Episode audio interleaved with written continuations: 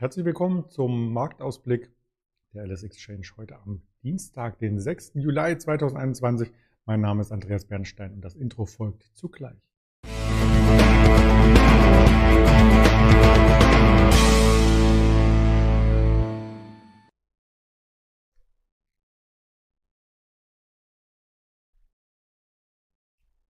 Und da sind wir auch schon wieder auf dem Kanal der LS Exchange mit einem neuen vorbörslichen Blick auf die Märkte, vielen spannenden Themen, zu denen ich Sie recht herzlich einlade. Wir schauen auf die verschiedensten äh, Themen, die heute anstehen. Unter anderem, wir schauen auf den DAX. Der DAX ohne die Wall Street gestern in einem eher ruhigen Fahrwasser. Wie kann sich das heute weiterhin ausbauen zum Wochenstart der Wall Street? Wir haben einen Nachtrag zum Thema Cyber Security, was uns gestern gefesselt hat. Und wir müssen über die Amazon Neuausrichtung auf jeden Fall sprechen und auch am Mittag noch einmal mit einem Händler und zwar diesmal mit dem Daniel Saurens, also ein externes Gespräch ab 11.30 Uhr ungefähr auf dem Kanal der Alice Exchange zu sehen. Da freue ich mich schon sehr drauf und wir hatten gestern, wenn man quasi noch einmal alles Revue passieren lässt und den Freitagsschluss sich vor Augen nimmt, keine Bewegung per Saldo. Also wie Freitagabend 22 Uhr der DAX ins Wochenende ging. So ging ja auch am Montagabend aus den Handel. Zwischenzeitlich sah das ein bisschen anders aus. Wir sind vor allem am Vormittag sehr, sehr stark gefallen bis zur 15.535. Was heißt sehr, sehr stark? Das waren knapp über 100 Punkte, die wir aber sehr schnell wieder aufholten zum Mittag, weil eben 10 Uhr, und das ist dieser Peak auf der Unterseite, von wo aus das Reversal startete, die Market PMI-Daten für die Eurozone sehr positiv waren. Sie notierten, wenn man sich die Einkaufsmanager-Daten der Eurozone genauer anschaut, im Juni nicht nur besser, sondern auch in den Vormonaten besser und insgesamt jetzt auf dem höchsten Stand seit 15 Jahren. Das Marktforschungsunternehmen IHS Market hat damit nicht nur die Erwartung der Analysten geschlagen, sondern auch gleich den Optimismus der Marktteilnehmer gezeigt, der weiter aufwärts gerichtet ist. Und deswegen konnte der DAX sehr, sehr schnell wieder zurückkehren. Und Wen wundert es, der den Markt länger beobachtet hat, auch auf das Niveau zurücklaufen, wo wir ohne die Wall Street ähm, quasi gestartet sind oder wo Freitag der Handel endete. Die Wall Street war ja gestern aufgrund des verschobenen Independence Day, der Feierlichkeiten, die eigentlich am Sonntag stattfinden, aber dann eben auch nochmal als Feiertag innerhalb der Handelswoche begangen werden, gestern nicht mit am Start. Insofern, man hat nichts verpasst, wenn man auch gestern im DAX jetzt äh, als langfristiger Anleger nicht draufgeschaut hat, selber Indexstand und wie sieht das Ganze heute am Morgen und vor allem mittelfristig aus? Mittelfristig hat sich da natürlich an der Lage nichts geändert. Die Kurse unter 15.600 waren erneut Kaufkurse. Das haben wir in den vergangenen Wochen immer mal wieder gesehen. Und auf der Oberseite gab es gar keinen Anlauf zur 15.700 zu gelangen. Vielleicht heute Morgen, wenn gleich man beim Blick auf die vorbörslichen Kurse sieht, dass sich da gar nicht viel tut. Also etwas schwächer. Jetzt 30 Punkte Abschlag zu gestern Abend 22 Uhr. Zum Xetra Schlusskurs sind es dann eben nur 20 Punkte Abschlag. Also in dieser Bandbreite wie gestern zum Start dürfte der DAX auch erst einmal um 9 Uhr in den Handel hineinkommen. Das Thema Cybersecurity ist weiter bestimmend. Also wir hatten ja gestern schon mal ganz kurz darüber gesprochen, wie sich das hier für Unternehmen quasi anfühlt und was es für Schwierigkeiten auch in dem ähm, Bereich gibt und was es auch für Chancen gibt. Wir hatten eine Checkpoint-Software ähm, vorgestellt, wir hatten geschaut, was es noch für Unternehmen gab und jetzt gibt es auch aus der sogenannten Hacker-Szene, die unter anderem auch Supermärkte in Schweden lahmlegte, die immer noch dicht sind, übrigens, weil die Kassensysteme versagen. Es geht hier um 800 Einkaufsmöglichkeiten dieser Coop-Kette. Das ist ein Supermarkt-Gigant aus Schweden, der natürlich leidet darunter ohne Ende und diese weltweite Cyberattacke, die ist auch mit dem Lösegeld verbunden. Also es ist nicht einfach nur Spaß in Anführungsstrichen oder Herausforderungen für die Hacker, äh, dass sie es schaffen oder Hacker, je nachdem, wie man es formulieren möchte, dass sie es schaffen, in fremde Systeme einzudringen, diese lahmzulegen oder fehlzuleiten, sondern nein, sie möchten damit auch Geld verdienen. Und jetzt gibt es von der Gruppe Revill, heißt das Ganze, R-E-V-I-L, R-E ist groß geschrieben, ähm, hier eine Lösegeldforderung in Höhe von 70 Millionen US-Dollar. Und das Brisante daran ist, der Betrag soll in der Digitalwährung Bitcoin bezahlt werden, also natürlich dezentral und nicht nachvollziehbar. Ähm, das hat zumindest die Gruppe in einem Blog-Eintrag hier ähm, erzählt und ob das echt ist oder nicht, ja, der Blog, den, gibt es schon seit einigen Jahren. Deswegen geht man von aus, dass das Ganze echt ist. Und die Gruppe steht im Verdacht, das Desktop-Management-Tool VSA von Kaseya gekabert und ein schadhaftes Update aufgespielt zu haben. Und damit sind tausende Kunden, ähm, die quasi diese Software verwenden, infiziert und ganze Abrechnungssysteme und Verschlüsselungen blockiert. Das ist letzten Endes ähm, das, was hier zu Beeinträchtigungen führt. Und das ist nicht nur in Schweden der Fall.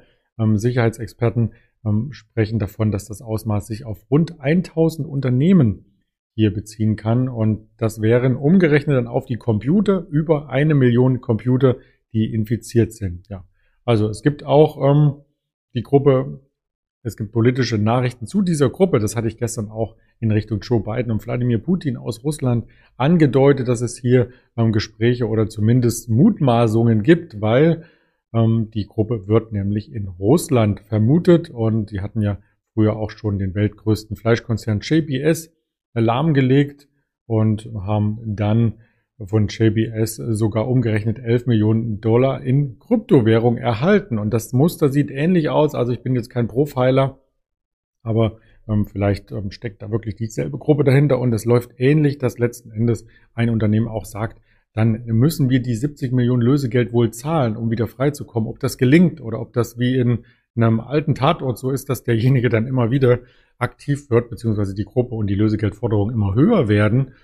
Ja, das sei mal dahingestellt, da bin ich zu wenig Experte, aber ich möchte noch eine weitere Aktie hier mit ins Spiel bringen, die wir gestern nicht erwähnt hatten, und zwar eine Firma aus Deutschland, und zwar ist das die Seconet Security Network, die nämlich den Hauptsitz in Essen hat. Und das Unternehmen bietet vor allem ähm, Kunden, die eine größere Infrastruktur haben, IT-Sicherheit, sogar Hochsicherheit, wie das Unternehmen sagt, und das Unternehmen selbst als Aktienkurs kann sich sehr gut sehen lassen, hat auch gestern durch diese ähm, weitere zuspitzende Cybersecurity-Diskussion ähm, an der Börse hier noch einmal profitieren können und steht auf einem Allzeithoch. Deswegen wollte ich das hier noch nachreichen, dass es nicht nur internationale Konzerne gibt, wie die gestrig genannten aus Israel oder aus den USA, sondern natürlich auch aus Deutschland Unternehmen, die dann letzten Endes in diesem Geschäftsbereich ihr Umsatzwachstum suchen. Und wenn man sich das ganz langfristig anschaut, weil Cybersecurity, ich hatte gestern schon einmal eine Prognose hereingereicht, wie das vom Umsatz her bis zum Jahr 2030 aussehen könnte, ist kein neues Thema. Es gibt schon seit vielen Jahren und auch die Firma gibt es seit vielen Jahren, seit 1997 nämlich genau. Und wie sich da der Aktienkurs hier angemutet hat oder skizziert hat, das ist wirklich beeindruckend. Also noch vor einem Jahr um die 100 Mal zu haben, die Aktie quasi knapp unter 100 und jetzt über 400. Das ist schon Wahnsinn, diese Entwicklung. Die Zeit, das zeigt auch, was für ein Bedarf in dieser Branche einfach vorhanden ist.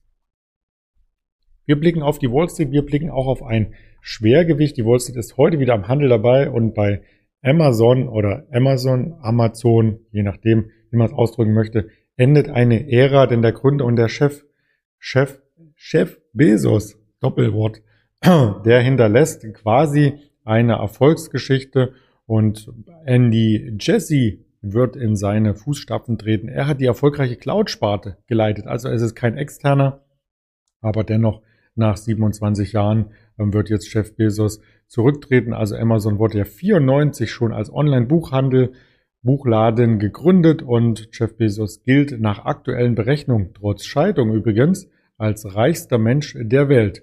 Und es wurde zitiert, in diesem Moment erleben wir Amazon auf dem Höhepunkt der Innovationsfähigkeit. Das ist der optimale Moment für den Wandel an der Spitze. Das hat Chef Bezos gesagt und gibt damit mit Blumen und Handschlag das Amt weiter. Der Wechsel wurde schon im Februar angekündigt. Der Kurs hat darauf nicht extremst reagiert. Und ja, ich weiß jetzt nicht, ob Jeff Bezos wirklich den Ruhestand genießt. Er ist ja erst 57 Jahre alt. Also ich glaube, er wird sich mit mehreren Themen noch beschäftigen. Unter anderem hört man ja immer wieder, sein Lieblingsthema ist die Raumfahrt. Und er hat ja das Ziel, dass er quasi äh, auch ähm, mit Technologieunternehmen die Raumfahrt in Richtung Tourismus entwickeln möchte. Amazon selbst ist längst kein Online-Händler mehr, denn ähm, hat sich entwickelt nicht nur zu einem Cloud-Geschäft mit dem ABS, zu einem IT- und Speicherdienstunternehmen. Selbst Twitch gehört dazu, Amazon Music, also es gibt äh, Übertragungsrechte für die NFL, in den USA. Das Unternehmen ist insgesamt sehr, sehr breit aufgestellt und äh, Jesse, der Nachfolger, ist nur ein paar Jahre jünger, vier Jahre jünger, hat übrigens an Harvard BWL studiert und ist auch seit Mai 1997 bei Amazon, er kennt das Unternehmen, also letzten Endes in- und auswendig und wie ich schon sagte, er hat das Cloud Computing hier mit groß gemacht, implementiert und auch gegründet 2006. Das wissen die wenigsten, dass er selber hier quasi der Impulsgeber war. Wie schaut die Amazon-Aktie aus? Der Kosttreiber fehlt so ein bisschen. Also nachdem es jetzt in den letzten Wochen wieder aufwärts ging, kratzt die Aktie im Allzeithoch. Es gibt ähm, Spekulationen, ob hier auch ein Aktiensplit mal Einzug hält. Bei 3000 Euro wäre das auch eine ganz gute Möglichkeit, nochmal neue Aktionäre ins Boot zu holen, weil nämlich ähm, die Aktionäre, die den Kurs als zu teuer ansehen, gar nicht mit dabei sind. Also als Beispiel, wenn man mit 10.000 Euro im Depot stark diversifizieren möchte, dann kann man ja nicht eine Amazon-Aktie kaufen, dann hat man schon einen Depotanteil von 30 Prozent.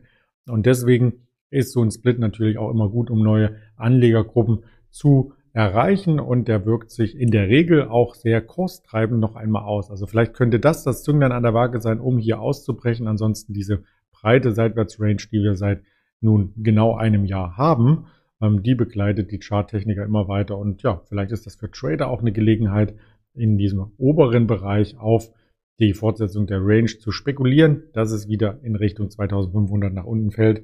Das ist jedem natürlich äh, selbst überlassen. Und vielleicht noch ein Nachtrag zu Jeff Bezos, wie viele Aktien er selber hält. Er hält im Verlauf der kommenden zehn Jahre nochmal, nein, der neue Vorstandschef, der erhält in den nächsten zehn Jahren noch einmal 61.000 Amazon-Aktien und aktuell umgerechnet wären das 200 Millionen Dollar. Also das ist schon ein schönes Gehalt, was hier letzten Endes auch ähm, mit stattfindet, aber was auch eine Art Unternehmensbeteiligung ist und das zeigt, dass der ähm, Lenker von Amazon auch ein weiteres Interesse daran hat, dass es dem Unternehmen gut geht, nicht nur weil es ein Job für ihn ist, es ist eine Vision und es hängt natürlich auch die nächste Entwicklung der nächsten zehn Jahre davon ab und nicht nur ein kurzfristiges Engagement.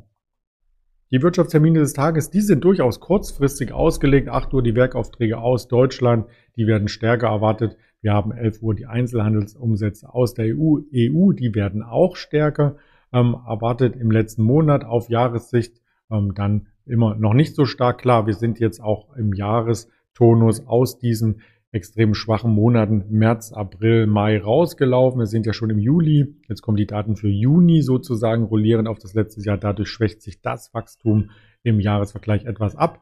11 Uhr die ZDW Konjunkturerwartung.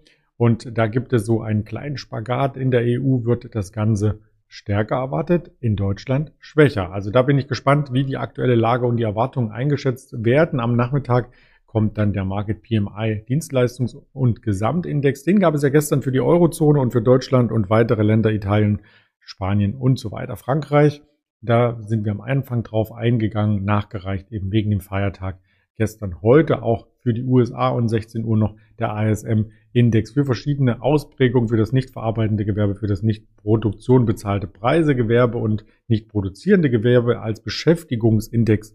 Schwieriger Satz also 16 Uhr nochmal vormerken am Nachmittag. Auf folgenden Kanälen ist das Format der Alice Exchange zu sehen. YouTube, Twitter, Instagram, Facebook und natürlich auch als Hörvariante bei Spotify, Deezer und Apple Podcast. In diesem Sinne wünsche ich einen erfolgreichen Handelsauftakt heute und wir sehen uns später zum Interview mit Daniel Saurens noch einmal. Bleiben Sie gesund, Ihr Andreas Bernstein.